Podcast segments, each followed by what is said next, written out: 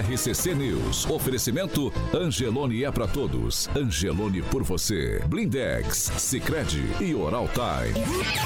A rede da informação. Jovem Pan, a rádio que virou TV. Entra no ar. O programa de maior audiência de Maringá e região. RCC News.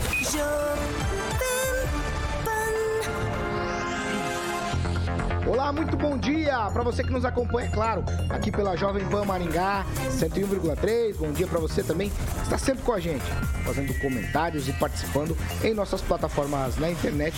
Hoje é terça-feira, 22 de novembro, já estamos no ar. Jovem Pan e o tempo.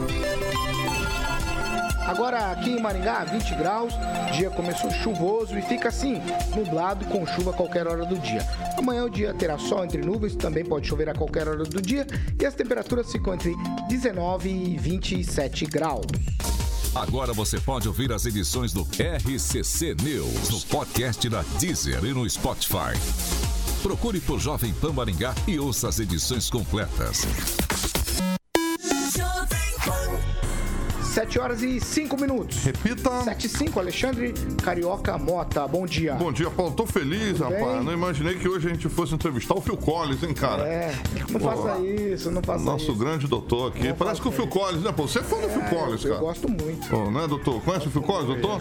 Pô, o cara arrebenta. Su, su, su, su. Lembra disso? Lembra disso? Vamos falar de Cicred? Vamos falar de Cicred, Ah, Paulinho. é. Cicred, que agora, Paulo, é Cicred União Paraná São Paulo, agora é Cicred Dexis, exatamente, que é derivado do grego e representa o ato de apertar as mãos, Paulinho Caetano. Então, Dexis, porque fazemos questão de conhecer e reconhecer nossos associados, colaboradores e parceiros.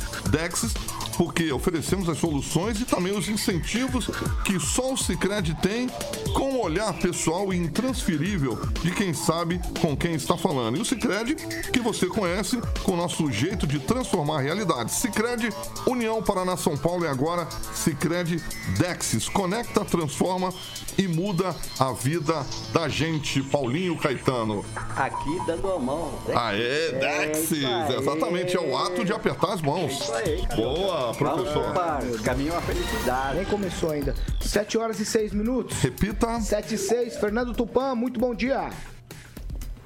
Bom dia, Paulo Caetano. Bom dia, ouvintes. O dia aqui em Curitiba começou, uau, uma beleza, 18 ponto gra- 18.2 graus, mas não tem sol, Paulo Caetano. Vai chegar a 26 e amanhã a temperatura vai ficar entre 16 e 24. Mas, Paulo Caetano, eu vou te falar uma coisa: vai chover hoje aqui a tarde inteira. Então, se você está em Curitiba, saia de guarda-chuva e vai dar uma esfriadinha, lógico. Paulo Caetano, antes de começar o programa, eu tenho que falar isso. Hoje, o escritor Márcio Renato dos Santos e André Santaana vão estar fazendo uma live na 17ª Feira Internacional do Livro de Foz do Iguaçu. Você quer ver a dupla falando sobre literatura e a função da narrativa? Sintonize às 19h30 na Fundação Cultural de Foz do Iguaçu, Paulo Caetano. Vamos lá, vamos seguir. Kim Rafael, muito bom dia. Bom dia, Paulo. Bom dia, bancada. Bom dia a todos. Professor Jorge, bom dia. Muito bom dia. E aí, para o pessoal da, se me permite, Paulo, da Expo Creme, os sorvetes continuam excelente, Eita, fantástico. hoje tá Aquele mundo- de tá todo chiclete, mundo assim hoje, aqueles Bom dia, Pamela Bussolini. é uma delícia. professor. Minha neta adora. É, Bruno Ilgenberg, quer que eu passe o telefone dele? Aí ele já vai eu- lá. eu vou- Bruno vou- Ilgenberg já vai lá. Bruno, já tô É, indicando. Pamela Bussolini, bom dia. Bom dia, Paulo Caetano, Carioca, bancada, ouvintes da Jovem Pan. Agnaldo Vieira, muito bom dia. O creme me lembrou Não, da vocês vão sorveteria Kikos, que depois virou Belo Kikos, né? É. Acho que fechou. O único que eu conheço é o Kiko A Zambianchi. Expo Creme estava Bom na dia. Erval Ai, antigamente, meu aí ele veio. É uma das da tradi tradicional Posso seguir? Posso lá- seguir? comprar Ah. Beija-flor, beija-flor, é o único que você lembra. É o era beija-flor. Mas eu não tinha dinheiro É. pra comprar o esquimo, né? Que era caro aquele sorvete. Obrigado, Hoje senhor, eu posso ir, graças a Deus. Hoje você pode. 7 horas e 8 minutos. Repita. 7 e 8. Ó, hoje nós temos um assunto aqui bastante bastante sério por conta do Novembro Azul. Nós estamos recebendo o Dr. Thomas Valés Batalha, ele é médico urologista, também é cirurgião robótico. Como eu disse, nós vamos tratar aqui do Novembro Azul, que é o mês mundial de combate ao câncer de próstata. O câncer de próstata é o tipo mais comum entre os homens, também é causa de morte de aproximadamente 28% aí da população masculina que desenvolve neoplasia maligna. No Brasil, um homem morre a cada 38 minutos devido ao câncer de próstata, segundo os dados aí mais recentes do Instituto Nacional do Câncer. Com isso, eu já dou bom dia aqui para o doutor Thomas Batalha. Doutor, muito bom dia, seja muito bem-vindo à Jovem Pan. Eu sei que é um assunto difícil de lidar, um assunto muito sério. No entanto, a gente se propôs a trazer nessa manhã aqui o doutor para a gente tratar com muita leveza. Muito bom dia. Bom dia, Paulo Caetano. Bom dia, bancada. Bom dia, ouvintes da Jovem Pan. Doutor, eu vou começar uma pergunta bastante simples, bastante pragmática também. Claro que, evidentemente, a prevenção seria, em tese, em tese, porque eu quero ouvir do senhor isso, o, melhor tratamento. Quais são os sintomas que devem a, acender o alerta no homem, principalmente quando a gente fala de câncer de próstata? Na verdade, o principal sintoma do câncer de próstata é não dar sintoma. É, em fase inicial do câncer, ele não dá sintoma algum, né? A gente só consegue perceber algum tipo de sintoma do câncer de próstata em fases muito avançadas, né? Os principais sintomas são dificuldade para urinar, demora para urinar, sangramento no xixi, sangramento realmente no esperma, né? E às vezes um pouco de dor óssea quando tem uma doença realmente avançada. Agnaldo Vieira, você tem pergunta? Doutor, eu gostaria de saber se eh, o senhor indica a medicina, se tem algum estudo de algum tipo de alimento, algum tipo de produto que possa eh, evitar ou eh, entardecer a chegada do câncer. Então, a gente percebe que os pacientes, que os pacientes do Oriente Médio, principalmente do Japão, né, que fazem baixo uso de, de ingesta de proteína animal, eles têm menos câncer de próstata. Então, obesidade, gordura realmente animal, proteína animal, aumenta a chance de, de câncer de próstata. Professor Jorge. A gente sempre fala de, de próstata e sempre há tabu é, a respeito, né? Qual é a função dela, doutor? E dá para viver sem próstata? Dá, com certeza. Então, a próstata praticamente tem dois, é, duas funções, né? Ela faz parte do sistema urinário masculino, né? Porque a nossa urina sai da bexiga, passa dentro da nossa próstata e o pênis é eliminado, né? E tem, tem a função reprodutora, porque ela que produz o líquido seminal, que faz o transporte dos espermatozoides e a nutrição deles também. Então, tem duas funções, basicamente. Mas dá para viver sem próstata. Aqueles pacientes que têm câncer de próstata, a gente faz a prostatectomia, que é a cirurgia da retirada de próstata, né? e eles conseguem realmente ter uma vida, na maioria das vezes, praticamente normal. Quem, Rafael? Olha, doutor, eu vou. Bom dia. Bom dia. É, relatar um testemunho aqui, né? Porque eu tive. Opa! Eu tive. Não câncer de próstata, Deus, Deus me livre, mas é, é infecção urinária. E como prevenir isso no- nos. Sobretudo na minha idade, né? Porque 30 anos, de 30 a 40 anos, não sei se isso é comum, normal acontecer, mas eu tive infecção urinária. é, e como realmente prevenir, tentar prevenir essa situação. Então, é, a gente sempre estimula a ingesta hídrica, né? Pelo menos 2 litros de água por, por, por, litros de água por dia ou 35 ml de, de líquido por quilo de peso, né? Por quê? Porque quanto mais líquido a gente toma, mais urina você produz e você realmente acaba é, é, limpando a uretra, né? E diminui a chance de infecção. Homem não é tão comum ter infecção urinária, é mais comum as mulheres, né? Porque a uretra feminina tem para, para aproximadamente 2 a 3 centímetros, né? E a infecção urinária, geralmente, a bactéria vem do nível do trato intestinal. Então, ela sai ali do ânus e entra dentro da bexiga da mulher. Então, o ato de urinar previne realmente infecção urinária nas mulheres. E o homem não é tão comum, não, mas ele tem que investigar o fator de risco, né, para infecção urinária. Pamela Bussolim? Bom dia, doutor. Bom dia, Pamela. Doutor, as mulheres têm muito esse, esse hábito de fazer né, exames preventivos. Aí eu queria saber de você, os homens, é, a partir de, de qual idade seria interessante estar fazendo exames, fazendo monitoramento nesse sentido? É isso que você falou é muito im- importante, né? A expectativa de vida da mulher, né, isso a nível mundial, é em torno de 7 anos a mais que o homem. Então, por quê? Porque elas fazem check-up. Desde a adolescência, que elas começam a menstruar, já, a mãe já leva no ginecologista, então elas acompanham. O homem, existe um gap, né? O homem ele vai no pediatra quando criança, né? A criança, sexo masculino vai no pediatra e ele fica até os 40, 45 anos sem procurar o médico, né? Então, por isso que realmente as mulheres vivem mais. Hoje, o consenso atual é assim: pacientes acima de 50 anos eles têm que procurar o urologista, né? E aqueles que a gente adianta em torno de 5 anos, é aqueles pacientes que têm é, fator genético positivo, parente de primeiro grau com câncer de próstata e pacientes da raça negra, né? E pacientes obesos também a gente pede para adiantar o check-up a partir dos 45 anos. E aí é anual? Anual, todo ano. Anualmente? Todo ano tem que ir ao A partir urologista. dos 50. Legal.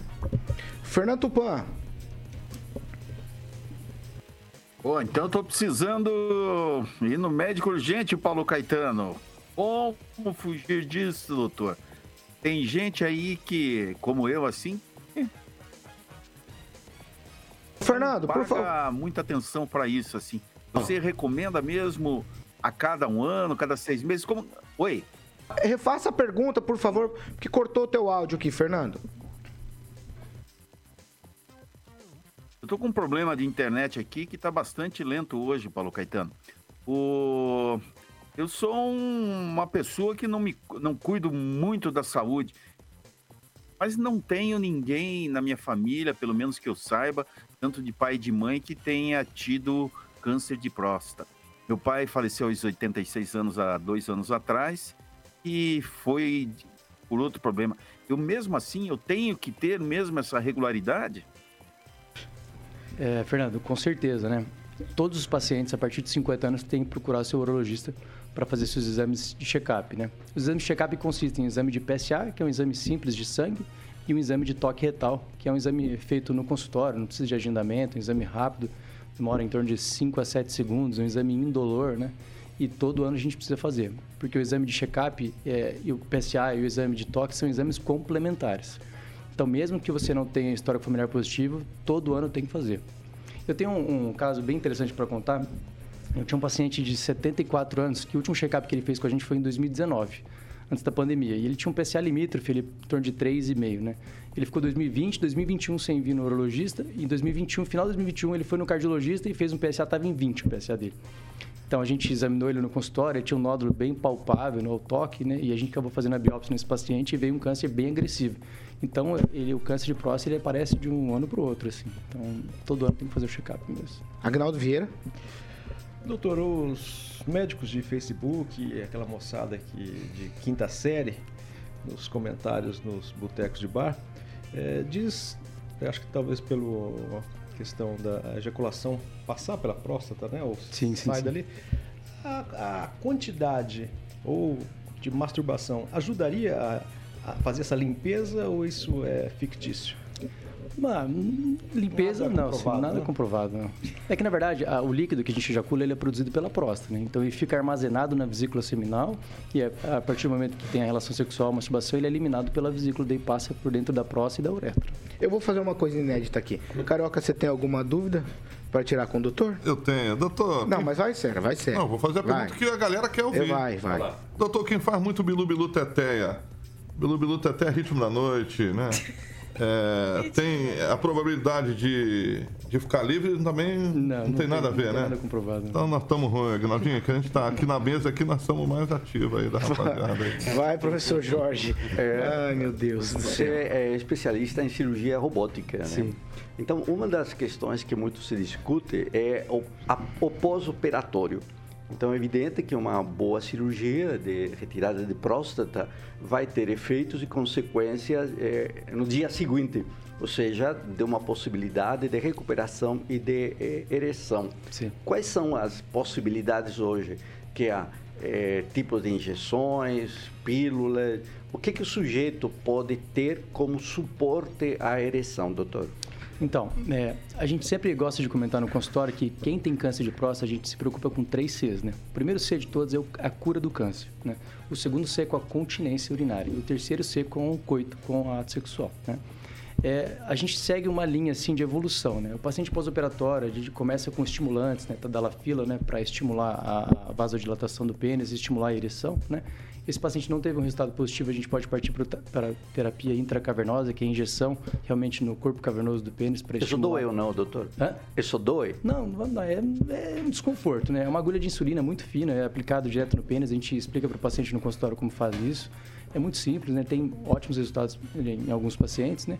E a terceira e última fase, realmente, quando o paciente não teve sucesso em nenhuma dessas terapias, é realmente a implantação da prótese peniana, né, que tem vários tipos também. E, a- e a azul aju- ajuda aquela Ajuda, ajuda. ajuda, ajuda. A gente sempre prescreve no, no pós-operatório é esse estímulo, realmente, né? E tem outra técnica, doutor, como aplicação de eletrodos. Eu tenho visto isso Ah, aí. em tem assim, mas nada é comprovado. Não, assim. não, não. É de eletrodos. Você coloca no pênis eletrodos e também em outro lugar do corpo. e isto vai Não, nada- estímulos elétricos É, recuperando nada- então nada comprovado. Isso ajuda bastante na parte da, da incontinência urinária, no esfíncter, né? Uma fisioterapia, realmente, no pós-operatório perfeito. ajuda, né? Agora, na parte da ereção não tem tanto benefício, não. Pamela Bussolim? Doutor, eu vou perguntar outra coisa que eu já ouvi, não sei se é verdade, perguntar pra você. É, ouvi dizer que o exame de sangue que é feito para detectar talvez não tenha a mesma eficácia do que o exame do toque. Isso é real ou não? Na verdade é o seguinte, desculpa, eu tô com. É, o exame de toque e o exame de PSA são exames que se complementam. 20% dos pacientes que só fazem PSA, eles já têm um nódulo na próstata, já têm um câncer agressivo e esse câncer ele não expressa o PSA, ou seja, ele não faz subir o PSA. Então isso é muito comum no consultório. Ah, doutor, meu PSA tá normal, precisa fazer o toque esse ano? Precisa, porque são exames complementares. Se a gente fizer o toque e o PSA, a gente falha em menos de 8% das vezes. Então é imprescindível realmente É fazer muito os dois. sério isso, Muito porque sério. muitos homens falam assim, não, eu faço de sangue, tá tudo É, certo. é muito e comum não isso é real, Não é né? real. Então. Ó, doutor, tem um, um ouvinte nosso aqui, o Flávio Lima. Ele tá pedindo pro doutor falar sobre prostatite. Então, as prostatites são quadros inflamatórios da próstata. Pode ser prostatite viral ou prostatite aguda, né? A prostatite é um- uma inflamação na próstata que faz o PSA subir muito. Então, sempre quando o paciente tem um PSA normal, ele vem no consultório e está com um PSA muito, muito elevado, isso a primeira hipótese diagnóstica é prostatite mesmo, né? Então, são três coisas que fazem o PSA subir. Prostatite, quadro é, realmente inflamatório, o HPB, que é a hiperplasia prostática, aquele crescimento benigno da próstata, e o câncer de próstata. Vai, é, e na tecnologia da medicina, que avança todo dia, tem outro método, um sistema de ultrassom que detecta isso com maior... Então, a- Tem estudos Tem. disso? Como é que O está? melhor método de imagem para avaliação da próstata é a ressonância multiparamétrica da próstata. né? Mas é um exame realmente é, caro, né? A gente não é um exame que a gente faz para a população em geral, como realmente investigação. É, tem que ser custo efetivo e, e o exame, né? Por exemplo, o PSA é um exame muito barato e o exame de toque é feito em consultório. Né? A gente acaba levando mão da, a gente acaba pedindo a ressonância de próstata quando tem alguma dúvida diagnóstica. Poxa, o PSA subiu demais, o toque fiquei na dúvida que está com uma próstata endurecida ou não. A gente faz a ressonância para ver se tem alguma área suspeita. E quando tem uma área suspeita nessa ressonância, né, que é a classificação de PIRADS, a gente faz a biópsia de próstata dirigida naquela área. Né? Então, a biópsia é um procedimento que a gente tira 12 pedacinhos, 12 fragmentos da próstata e manda para o laboratório de patologia para analisar. É o diagnóstico é feito pela biópsia e não pelo toque e pelo PSA. O PSA e o toque eles são exames sugestivos né, de alteração. O que confirma realmente é a biópsia. 7 horas e 21 minutos. Repita. 7 e 21 nós estamos conversando aqui com o médico Thomas Batalha, ele é médico urologista. É, estamos tratando aqui de questões do Novembro Azul, exatamente falando sobre câncer, principalmente sobre câncer de próstata. Antes, professor, eu quero fazer uma pergunta também para o doutor. Doutor, o senhor percebe que as novas gerações têm deixado de lado um pouco o tabu por conta do principalmente do toque para o diagnóstico do câncer de próstata ou não isso isso perdura ainda né por a exemplo gente, nós a gente temos uma- percebe sim que existe uma procura maior, assim, ainda está longe do ideal, né?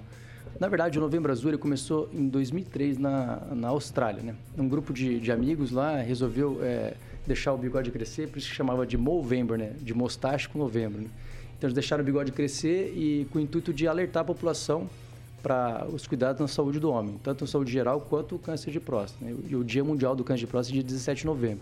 Então, depois desse, desse, dessa ideia do Novembro Azul, existe uma procura maior, mas ainda está muito longe de, de- do ideal. Né? professor O doutor, quando você fala da ressonância multiparamétrica da próstata, ela é ressonância propriamente dito, aquilo que a Sim. gente já vê acostumado a entrar num, num tubo. Como que é isso? É uma ressonância da pelve que foca mais a próstata mesmo. É um exame um pouco chato, porque é um exame demorado, demora uns 40 minutos, um pouco barulhento, mas é o melhor exame realmente para... Fica pu- É, é o melhor exame para a gente identificar alguma área suspeita na próstata. Mas ele, é- ele não faz punção. Ele, não, não. Ele um não é invasivo. É, igual uma tomografia, só que a tomografia é aquele exame rápido. A ressonância é um exame mais apurado. Realmente, ele é um pouco melhor.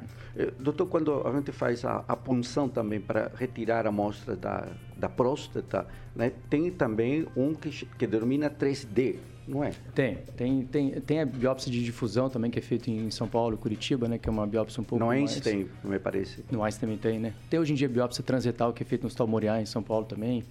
Porque é um exame um pouco... É, muitos homens têm medo de biópsia, né? Porque não é, é um exame simples, né? É feito um nível hospitalar, ambulatorial, faz e vai embora para casa, não precisa ficar internado. Mas ele não é isento de complicações, né? Pode ter sangramento no xixi, sangramento no esperma, sangramento no, no- no- trato intestinal, né? E algumas vezes pode levar a infecções é, e até com necessidade de internamento. Mas para detectar justamente o tipo de câncer, são exames muito Só- mais eficientes, Só, ou não? só a biópsia, só a biópsia de próstata. Ô, doutor, me, me parece que aqui a gente chega quase que num ponto comum, né? O, o homem é medroso ou é relaxado com, com a saúde do corpo? Os dois. Os dois. O homem, ele não, ele, na maioria das vezes, ele não, não trata a saúde como prioridade, né? O, o homem tem medo de procurar o urologista, ele tem medo de descobrir alguma doença séria, ele tem medo realmente de, de, de perder dias de trabalho, ele se sente o super-homem, o provedor da família, então... Na maioria das vezes o homem ele marca a consulta quando a mulher marca para ele e puxa, ele vem junto. Eu bem sei. Pamela, você tem alguma coisa? Não, meu Thiago dá um trabalho, Aproveita, gente. Pamela, e fala do Thiago. para o Thiago. Isso, Eu vamos lá. é, já Vai lá, Pamela, eu vou deixar, eu vou deixar você que eu gostei da tua reação. tudo. Não, porque eu tenho que ficar marcando pra ele realmente as coisas. É, doutora, assim, a partir do momento que a pessoa descobre, igual você falou, que tá com esses sintomas, né, e é descoberto um câncer de próstata, como que é o tratamento? É sempre ter que fazer uma operação, como você falou, uma remoção? Não. Ou é medicamentoso Assim, também é o possível? tratamento ele é subdividido de acordo com a classificação da doença, né? Hoje em dia, a gente faz muito tratamento para doenças de muito baixo risco que chama vigilância ativa. O que, que é isso? O paciente tem um câncer de próstata, mas ele fica acompanhando. Cada três a seis meses ele vai no consultório, a gente faz exame de PSA, faz exame de toque, e uma vez por ano a gente faz a biópsia novamente. Se esse paciente progredir a doença, mudou a classificação da biópsia, aí a gente indica a cirurgia. Então, esse é um tratamento muito difundido nos Estados Unidos, na Europa, né? No Brasil também está cada vez mais, é, é, o pessoal tem, tem proposto isso, né? É, só que tem paciente que não gosta muito. E tem paciente que é ansioso, fala, doutor, estou com câncer, não vou ficar observando, não, já quero resolver, né? Mas tem paciente que é tranquilo e ele, ele topa, só que tem que ter um segmento adequado. Não adianta eu vir uma vez por ano daí, não. Tem que vir a cada três meses, no máximo seis meses no urologista para ir acompanhando. Doutora, eu- peraí, professor, eu não entendi muito bem aqui, tem um ouvinte nosso, o Luiz Leão Ubirajara, ele fala o seguinte, queria saber sobre esse programa de gotas para desinchar a próstata. Isso é bom ou isso é propaganda? Propaganda, isso não existe, gente. Não, não existe. Eu não sei nem do que se trata. Eu na também verdade. Onde que vai essas gotas, né? Pronto, pronto, pronto. Vitaminas, que Chá fazem. de não sei. Ô, Vai, doutor, você falou da, da escala de, de Gleason, né? Exatamente. O, qual é o significado dela? A é uma classificação histopatológica, né? Ele é subdividido em, em câncer de baixo risco, de risco intermediário e alto risco. Né? O baixo risco é Gleason 6, risco intermediário é Gleason 7 e risco de alto risco é Gleason 8, 9 ou 10. Aguinaldo Vieira, mais alguma? Não, eu ia só complementar aquela situação de que realmente o homem, assim, eu sou desses, né? Ah, se eu for no médico, eu vou descobrir que eu tô doente, então eu prefiro não ir, né? Não, e Então, essa coisa atualizada. né? É, é, quando eu descobri que eu tava com infecção, é porque eu não conseguia mais urinar mesmo. Exatamente. Tipo assim, no, nos Tá no limite, né? No limite. Então eu não vou porque eu vou, vai ter Então, alguma tem, coisa. tem muito paciente que pensa assim, realmente, ah, eu não vou porque eu vou descobrir alguma coisa. Mas é melhor descobrir, porque quanto mais cedo a gente descobre, maior a chance de cura, né? Hoje em dia, a chance de cura do câncer de próstata de baixo risco e médio risco chega a mais de 90%. Né? Mais alguma? Professor, Pamela? É, a, a vigilância ativa, doutor, vigilância ativa é uma, uma opção em, em uma, É uma- fase inicial. É Como uma que opção é? de tratamento, né? É uma opção de tratamento, né? Não é só é, acompanhamento, é um, é um tratamento, né? Então, o paciente vem no consultório a cada três meses com PSA, a cada seis meses a gente reexamina o paciente, né? E a cada uma vez por ano a gente faz uma nova biópsia. Mudou a classificação, o ano passado era Gleason 6, esse ano é Gleason 7, opa, tá na hora da gente realmente propor um tratamento. No tratamento tem algumas formas de tratamento, né? Tem desde cirurgia, robótica, vídeo aberta, tem radioterapia, hormonioterapia e quimioterapia. Depende muito do, do estágio da doença. Do Gleason que ele tem, Isso, né? do risco. Tá. uhum. Vamos lá. Não, não, Carioca, não faz gracinha. Não, É, não na verdade, era uma pergunta de um colega vai, meu, Vai, vai. fiquei com- Isso, então faça a pergunta de um colega seu. É, tem um dedo específico ou, ou o dedo que o doutor achar melhor? Não, aí hora o indicador mesmo. Ah, é a dúvida de um amigo seu. É, que bom, agora ele vai Ah, tá eu, sabendo. eu entendi. É, ô, doutor, é, dentro desse patamar do amigo do Kim, é, esse tabu, como vocês é, que trabalham com isso todos os dias enxergam uma maneira da gente conseguir derrubar esse tabu para que os homens realmente possam ir lá e entender que é necessário fazer esse toque para o diagnóstico? Então, a gente tem que melhorar isso na conscientização, né? A gente indica o check-up de próstata para a gente descobrir uma doença precocemente, para a gente ter uma forma de tratamento mais efetivo, né? Quando a gente descobre a doença numa fase muito avançada, não tem mais muito realmente chance de cura, é tratamento paliativo, né? Então, o check-up, ele precisa ser feito, precisa ser estimulado para a gente fazer o diagnóstico precoce e aumentar as chances de cura, né? Não existe uma prevenção do câncer de próstata, gente. A prevenção primária não existe. O que existe é um di- diagnóstico precoce, é, procurar o urologista, ter uma vida saudável, né? fazer atividade física, cuidar da alimentação e do peso, isso diminui a chance realmente do câncer. Acima, acima de 40 anos é essa a indicação? Acima de 45 anos para pacientes da raça negra e para pacientes com primeiro grau com a doença, né? pai e irmãos com câncer de próstata, e a partir de 50 anos para quem não tem nenhum fator de risco. É isso aí o nosso recado desse primeiro bloco aqui do programa das 7 da manhã para você que nos acompanha tanto pela Jovem Pan Maringá, também você que nos acompanha pelas nossas plataformas na internet. É muito sério o assunto. O assunto tem que ser tratado com a devida leveza. No entanto, você precisa entender, saúde não dá para brincar. Eu quero agradecer Saúde aqui. também é papo de homem, né? É, exatamente, ideia pra exatamente, doutor.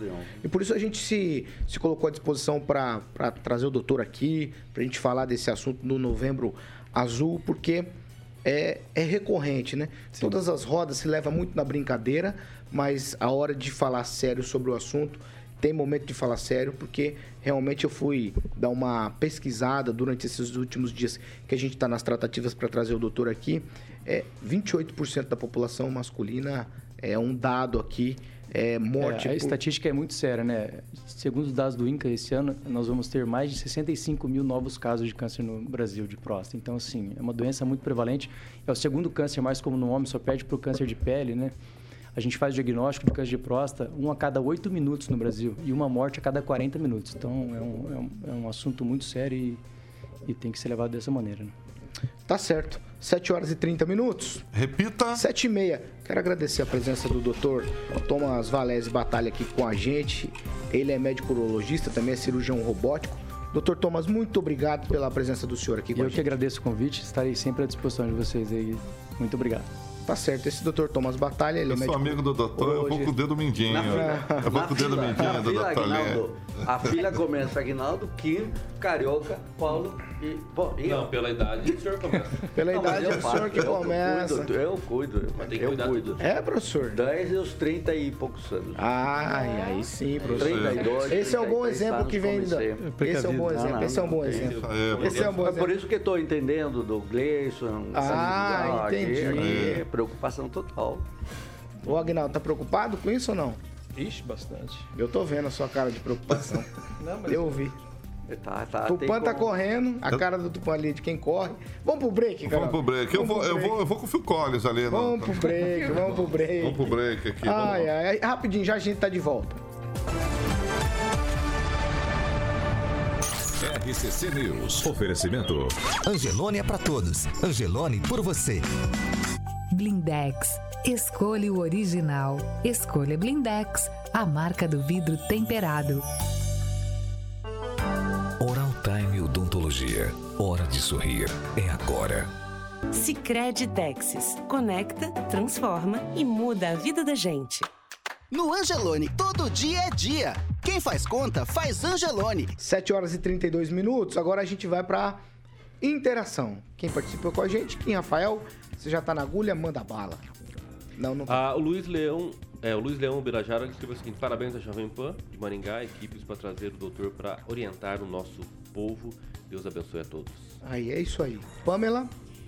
Eu achei interessante aqui o comentário do Silvio Bertelli. Ele diz que desde os 47 anos ele já faz os exames todo ano e pelo SUS.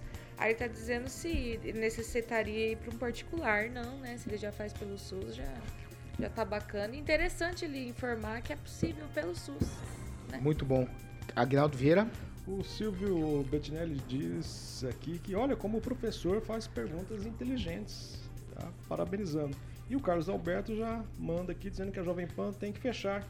Já era bando de fofoqueiros. Tá? Pro senhor também, eu acho que é professor. É. Fofoqueiro? Eu tenho uma aqui. Argentina 1 a 0. E Kim, para você, um copo especial destes recicláveis com uma palavra que eu acho que está na hora de Game você over. conhecer. Game over. Eu, eu sei, uma- eu jogava Mario. eu jogava Mario Bros, eu sabia muito bem o que era É, Game é, Over. é, Game eu- Over pro, pro ladrão que não vai subir a rampa. Não, não, não, não. Eu, Ah, eu, eu traduzi um game over e não Muito falei obrigado, aquela professor. palavra aí Muito que você não obrigado. gosta. Então não disso aqui mesmo. amola. Muito obrigado. Muito obrigado. E olha que eu resgatei lá do fundo do baú. Foto impressa Ah, tá lápis. bom. Quanto olha tempo. Carioca? Que Pra você também, que, Rafael. Não, não, não, eu vou com a Pamela, eu vou com a Pamela. Pamela Bussolini. Tá muita patifaria. Pamela. Eu Você tem, Pamela? Meu Deus, eu Não, tava Pamela. procurando aqui. Não olha pro Kim, professor, Mandar não. um abraço aqui pro Valdoio de Tonelli, o Carlos Henrique, Luiz Leão Birajara, que estão sempre nos acompanhando. E não esqueça de deixar o seu like- likezinho e fazer a Pamela feliz nesta manhã. É, realmente, Já vou dar um like aí. comentário Vai, assim, ó, quem não dá like vai levar dedada. Ah, que... Opa, é pra levar faça então. assim. É bom que já Vai. fica prevenido. Agnaldo Vieira. Mandar um alô pro Bacurau, que vai tomar posse hoje, amigo de infância do nosso Flávio Mantovani.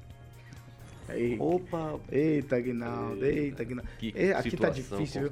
É, quanto tempo, Carioquinha? A gente já tá voltando. Eu tenho 30 ainda. Alguém tem mais participação? Manda. Tem, tem, tem aquela de que o secretário do Estado da Educação foi lá para São Paulo. O pessoal daqui tá batendo palma de alegria aí, porque o problema agora vai estar em São Paulo. Será? Opa, Não, com certeza aquelas ideias de privatizações do sistema educacional que aqui no Paraná parece que não é deu uma muito ideia do certo. governador, né? A ideia dele. É, não, não, não, era dele, do, não. do secretário. Vamos lá, vamos o governador voltar. deu o apoio Vamos voltar. Nós temos aqui dois do assuntos secretário. muito interessantes. Nós vamos 7 horas e 35 minutos. Repita. 7h35, a segunda meia hora do programa é um oferecimento de Jardim de Mono e Termas Residência. Vou tocar pro meu amigo Carioca dizendo para você, nós vamos falar de privatização na sequência, privatização da Copel e também o Augusto Aras querendo fazer uma mobilização nacional com a Força Nacional de Segurança para desobstruir rodovias. Segura que a gente já vem com isso. Antes, Carioca, vamos falar de Jardins de Monet, Perfeito. Termas Residente. Tô olhando um pouquinho ali, tá vendo o jogo 1x0 mesmo, Argentina. 1x0, 1x0, 1x0. Anulado agora. Real Time, vai. É, exatamente. Quinzinho. Bom, vamos falar desse empreendimento, né, Paulinho? Em breve estaremos lá na nova fase. Acho que tá mais certo a gente ir nesse aqui, que o Giba é, fala que a gente vai, a gente vai mesmo. Jardim de Monet Termas Residência com quadra de beach tênis, quadra de tênis, campo de futebol, Paulinho, piscina coberta semiolímpica aquecida, academia, piscina ao ar livre. Conhecemos todas as, a, toda a estrutura dessa última fase que tivemos lá e nessa próxima, junto com o Aguinaldinho, o professor, e também o nosso querido Angelito, que está viajando, professor. Vamos ter o campeonato do time da manhã com o time da tarde? Eu topo, eu topo. Eu vou Aí jogar no time. vai de ponta direita, eu de ponta esquerda e vamos fazer o gol. Vamos fazer o gol. Eu vou de goleiro, eu vou de Bora. goleiro. Bomba. Você sabia que antigamente tinha aqui Jovem Pan contra a Rede TV? O Paulo jogava também. Meu amigo era zagueiro, que ele era baleia. Paulo- Paulo ele não era slim desse jeito que ele tá aqui, não. Isso aqui foi que ele quase viu Jesus, mas ele, ele era slim, ele- o bicho era baleão, não passava nada dele. 7h36. Vamos, 7h35. vamos fazer esse jogo lá. Monolux, Paulinho, é com a galera da Monolux, você tem que obter mais informações no 3224 3662. Monolux 32 24 3662. Um beijo instalado na bochecha do meu querido amigo Giba. 7 horas e 37 minutos. Repita. 7h37, ó, o governo do Paraná anunciou ontem uma proposta para a privatização da Copel.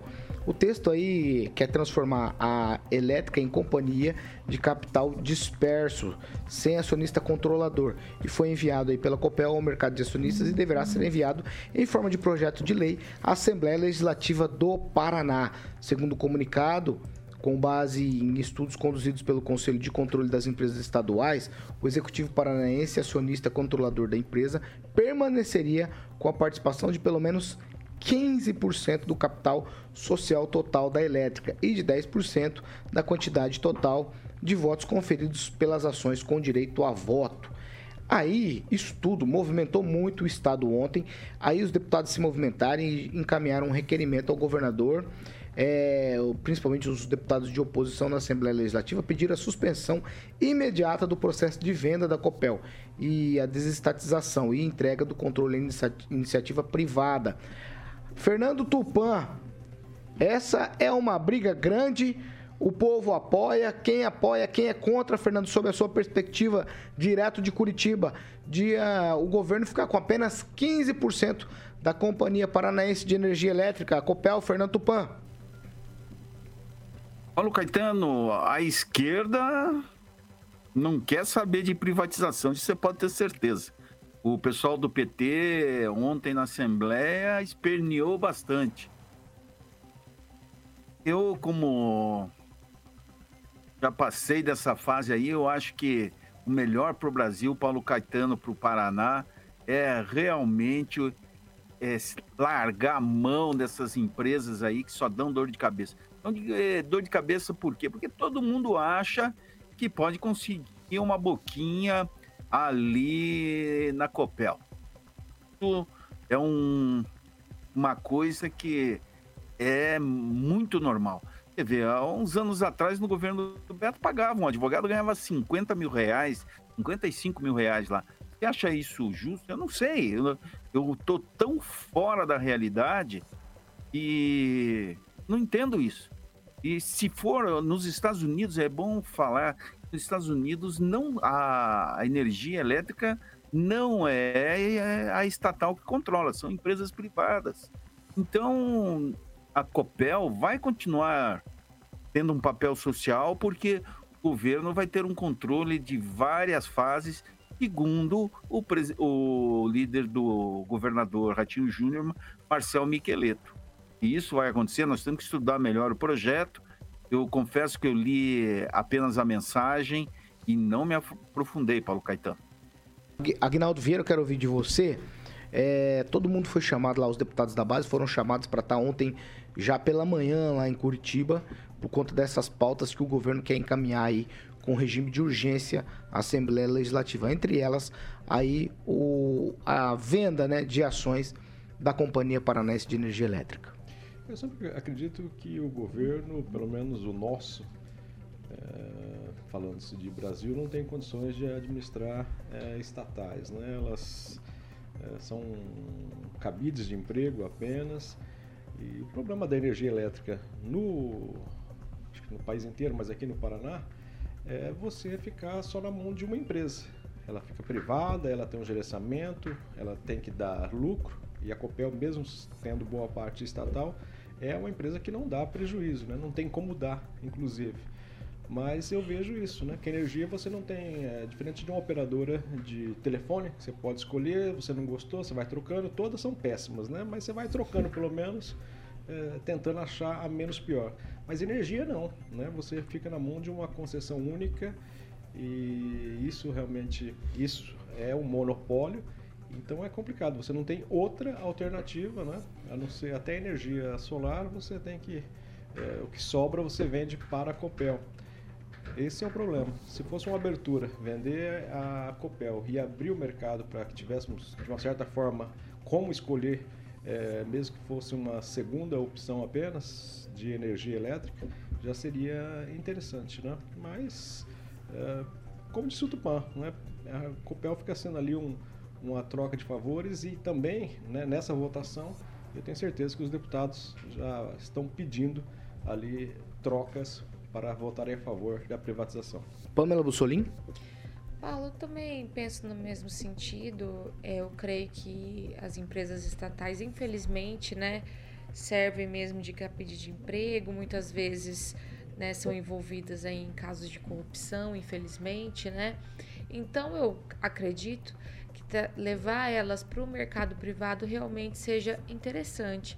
Claro que é importante aí, como é um serviço essencial, o governo ter certa gerência né, sobre o serviço, mas a privatização é sim interessante. Eu penso que é o melhor caminho, não só para o Paraná, mas para o Brasil. Né? A gente tem visto aí, por exemplo, estatais né, que mesmo sem ter concorrência, né, registraram prejuízos no passado, né? Como a Petrobras, como os Correios, né? Então, dependendo do gestor que está aí à frente né, da nação ou do Estado, essas empresas podem quebrar até, né? Chegar perto de quebrar.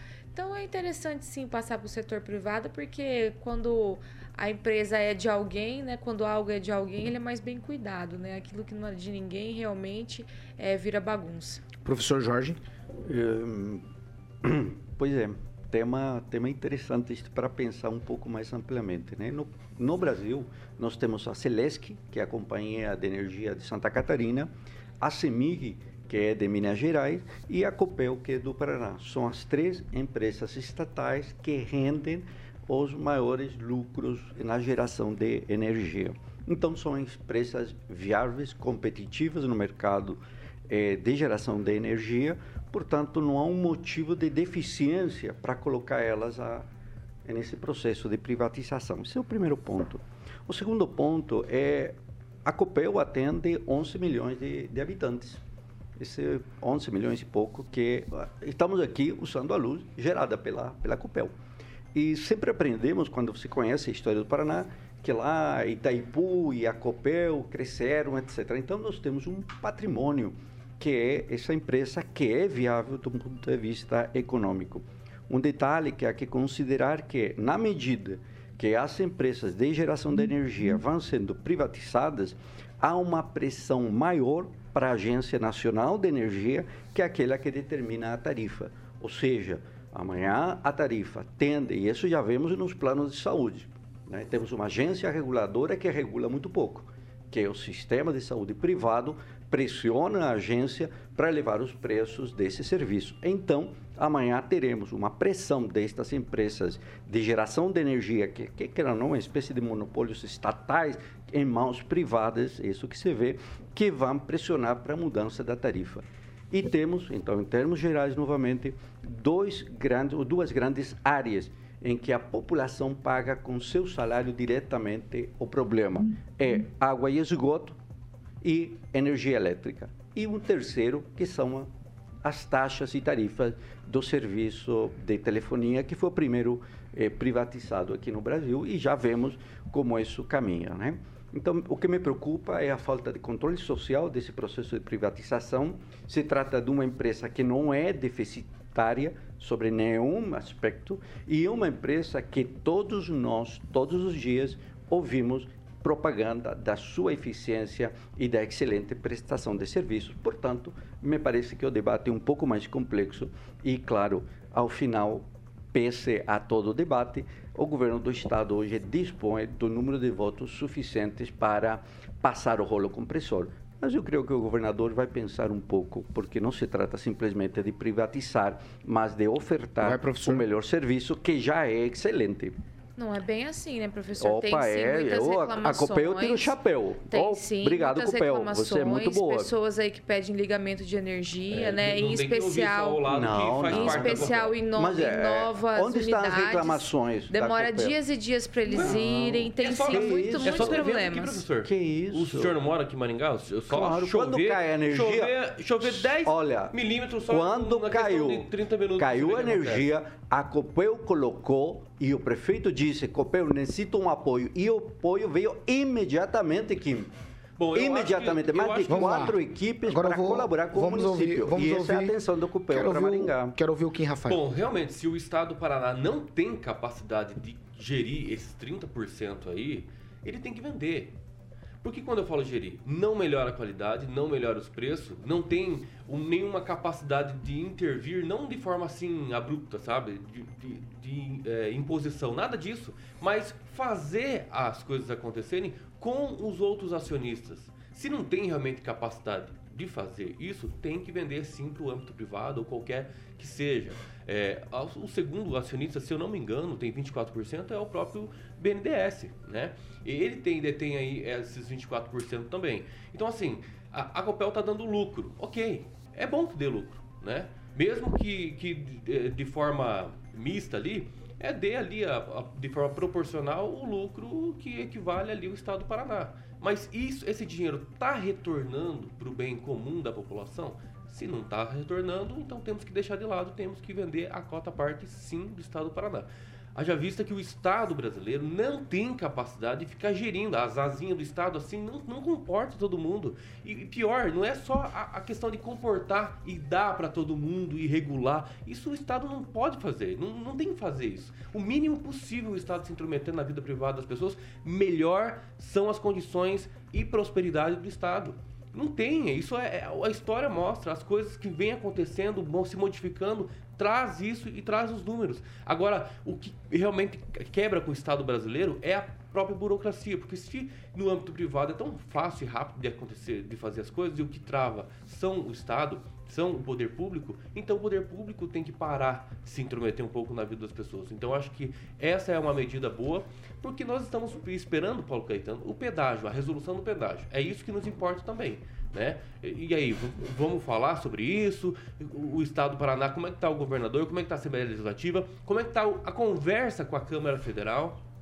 com os, os, nossos deputados federais aqui do Estado do Paraná. Então, isso, isso que tem que, tem que realmente trazer à tona para o povo brasileiro. Porque se está depredando, por exemplo, o patrimônio né, de todas as rodovias aí, que futuramente uma empresa vai assumir, vai querer sim né, restituir e melhorar a situação aí das, das, dessas questões do, do, do, do pedágio, vai custar para o povo paranaense. Então isso também tem que ser colocado na balança. O, o, Kim, você falou uma coisa interessante que me fez refletir o seguinte: será que o governador lançou um balão de ensaio com a Copel para ocultar o problema é do pedágio? também, não, não dá tá para ignorar. É possível, é possível também. Ou seja, nós temos problemas aqui. Nós temos a Sanepar em Maringá, nós temos a Copel no estado do Paraná, nós temos o pedágio no estado do Paraná. Então nós temos algumas problemáticas. Nós confiamos o voto, pelo menos a maioria do povo paranaense, ao governo do estado e agora nós queremos algumas medidas. Não adianta só ter sobrenome, tem que realmente, efetivamente fazer alguma coisa pelo estado do Paraná. 7 horas e 50 minutos. Repita. 10 para as 8. Ó, a informação vem da Polícia Rodoviária Federal, que divulgou um balanço ontem, próximo das 9 horas da noite. A corporação afirmou que as ocupações realizadas pelos caminhoneiros com fluxo totalmente interrompido acontecem em quatro localidades. Lucas e Rio Verde, Campo Novo dos Parecis, Sapezal e Campos de Julho, todas no Mato Grosso, além de 13 também interdições com fluxo parcialmente interrompidos, que aí são realizados por manifestantes que não aceitam aí a volta do presidente Lula lá no Palácio do Planalto e também fazem essas manifestações aí contra o judiciário brasileiro. Com tudo isso, o Procurador-Geral da República, Augusto Aras, ele conversou ontem mesmo com o ministro da Justiça, Anderson Torres, para articular uma criação de uma força-tarefa para desbloquear todas as rodovias do país.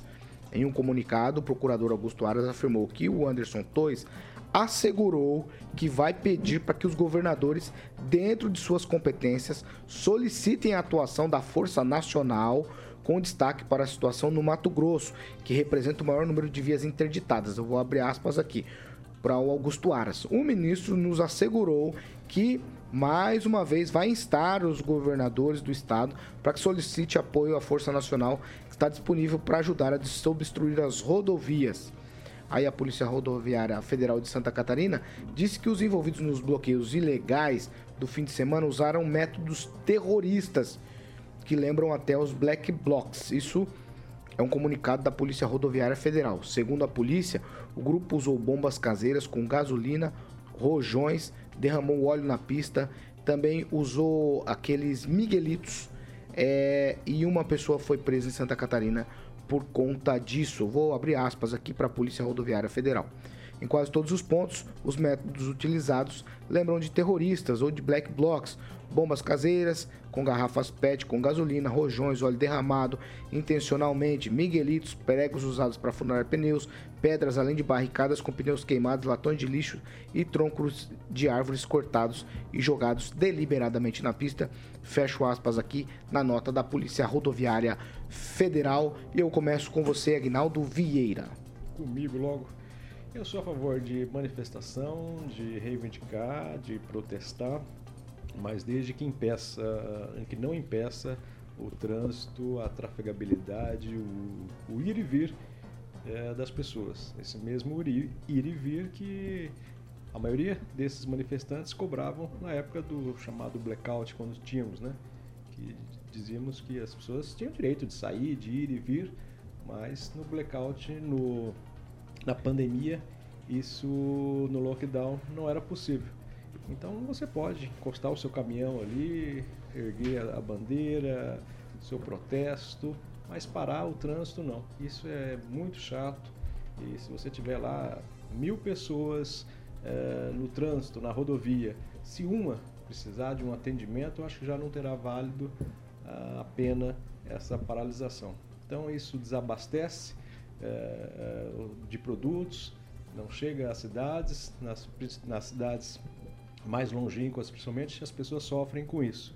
E a gente tem que entender que essas manifestações acontecem no governo Bolsonaro.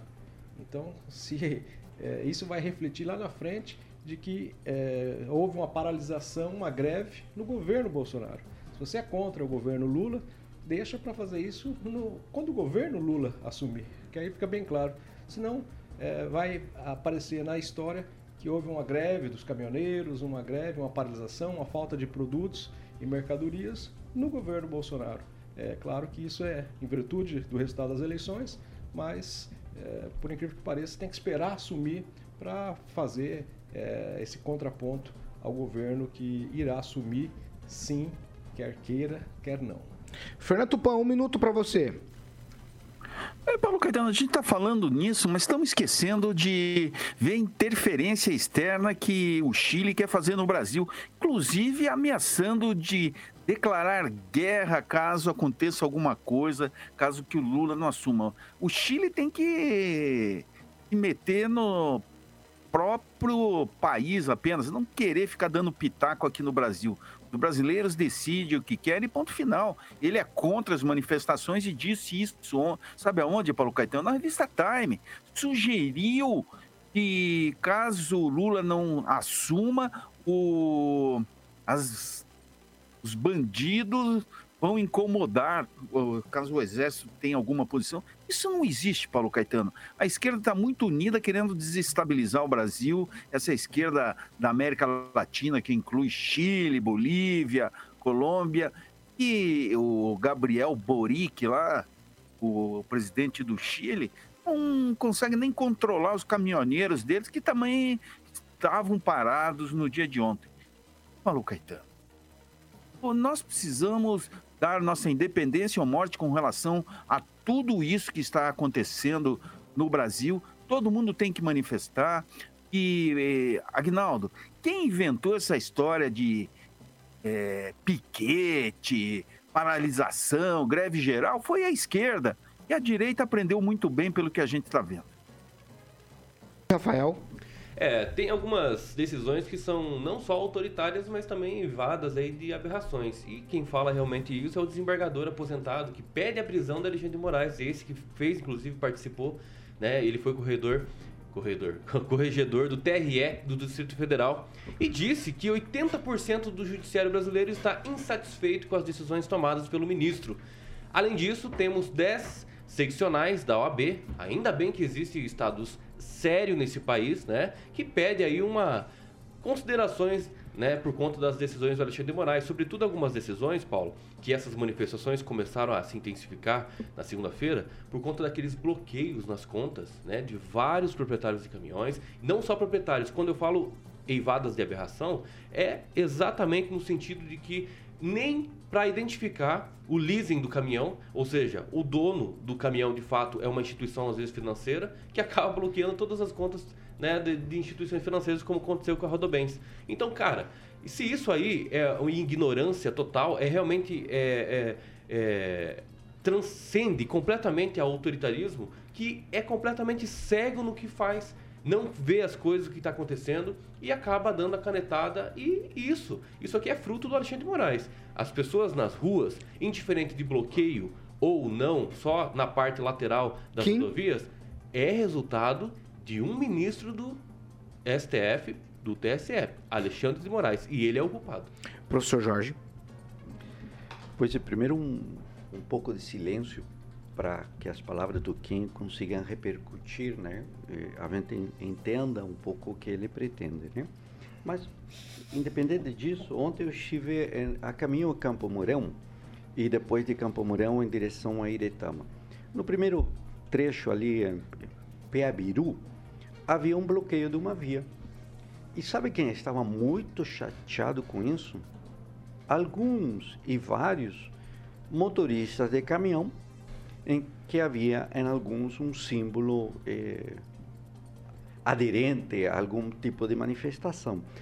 E esses sujeitos estavam bravos, chateados, incomodados. Inclusive um saiu, outro do carro e foram dizer: pô, você está atrapalhando, deixa trabalhar. E, e, me chamou muito a atenção porque havia um policial militar e a DR estava ali com um carro. Eu achei que o policial militar estava dizendo: ó, oh, pessoal, já passou da hora, porque olha, olha a fila aqui né, para cruzar em frente de, de Piabiru. Realmente, o pessoal saiu dali porque há um problema. A economia não consegue rodar e ela vai pelas PRs e BR. Depois segui caminho, depois de perder mais de 15, 20 minutos aí, é, Piabiru, é, caminho de passando de Piabiru, Campo Mourão, de, direção a Louisiana, de novo lá, uns cones distribuídos de modo com pedras, inclusive, é, asfalto queimado, e, e, aí você vê três ou quatro pessoas eh, dentro dessas barracas. E um deles quase, quase ocorre um acidente, porque estava saindo com uma cerveja, lata de cerveja de cor vermelha, cruzando dessa, de uma forma muito eh, desapercebida o que estava fazendo. Então você vê que são pontos de encontro em que as pessoas estão ali bebendo, distribuindo não sei o que, documento, papel, e uma atitude bastante irresponsável. Eh, porque eles, na verdade, estão dificultando a vida do, do país e chancelando de forma bem lamentável os últimos dias do governo eh, Bolsonaro. Então, pessoal, creio, creio que essa ideia de resistência civil e, do outro lado, forças armadas salvem a gente, não me parece ser um Ninguém caminho muito é, combinado. Resistência civil, ela se faz de forma pacífica. Já vimos como era Gandhi, toda essa história, se aprendeu lá. Professor. E a resistência deles é uma resistência é, de quem está já perdeu algo. Pamela Mussolini. Então, Paulo, como a gente já comentou, né, quando recomeçou aí essas paralisações, né, realmente é a culpa do Alexandre de, de Moraes, né? As pessoas estão em frente aos quartéis, né, se manifestando pacificamente, mas ele resolveu fazer aí mais 43 bloqueios bancários, né? Então, a impressão que dá quando a gente comenta é que as pessoas, os caminhoneiros estão voltando, se manifestando à toa, né? Estão bloqueando rodovias, é, estão aí indignados à toa, mas não é a gente também precisa, precisa ver qual o tratamento que está sendo dado a eles, né?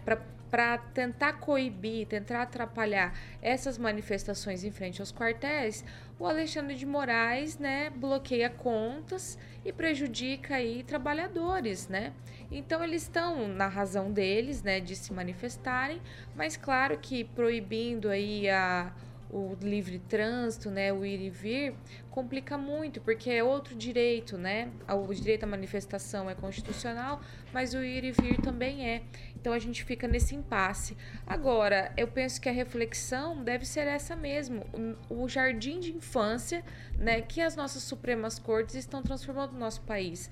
Eles que, né, têm o notório saber e tudo mais, deveriam dar o exemplo, né? Não ficar alimentando essa escalada de manifestações, de indignação, né? As pessoas estão estupefatas com tudo isso e elas só vão subindo o tom a cada, a cada decisão, a cada canetada dessa que só prejudica o nosso país, né, hoje, né, por parte aí tanto do STF como do TSE, que está sendo usado pelo TSF nesse momento, a gente vê que a, que a situação piora. Então é preciso né, arrefecer, é preciso dar o exemplo. E a gente não vê isso de quem se diz iluminado, dessas pessoas que, infelizmente, a gente precisa chamar de ministros.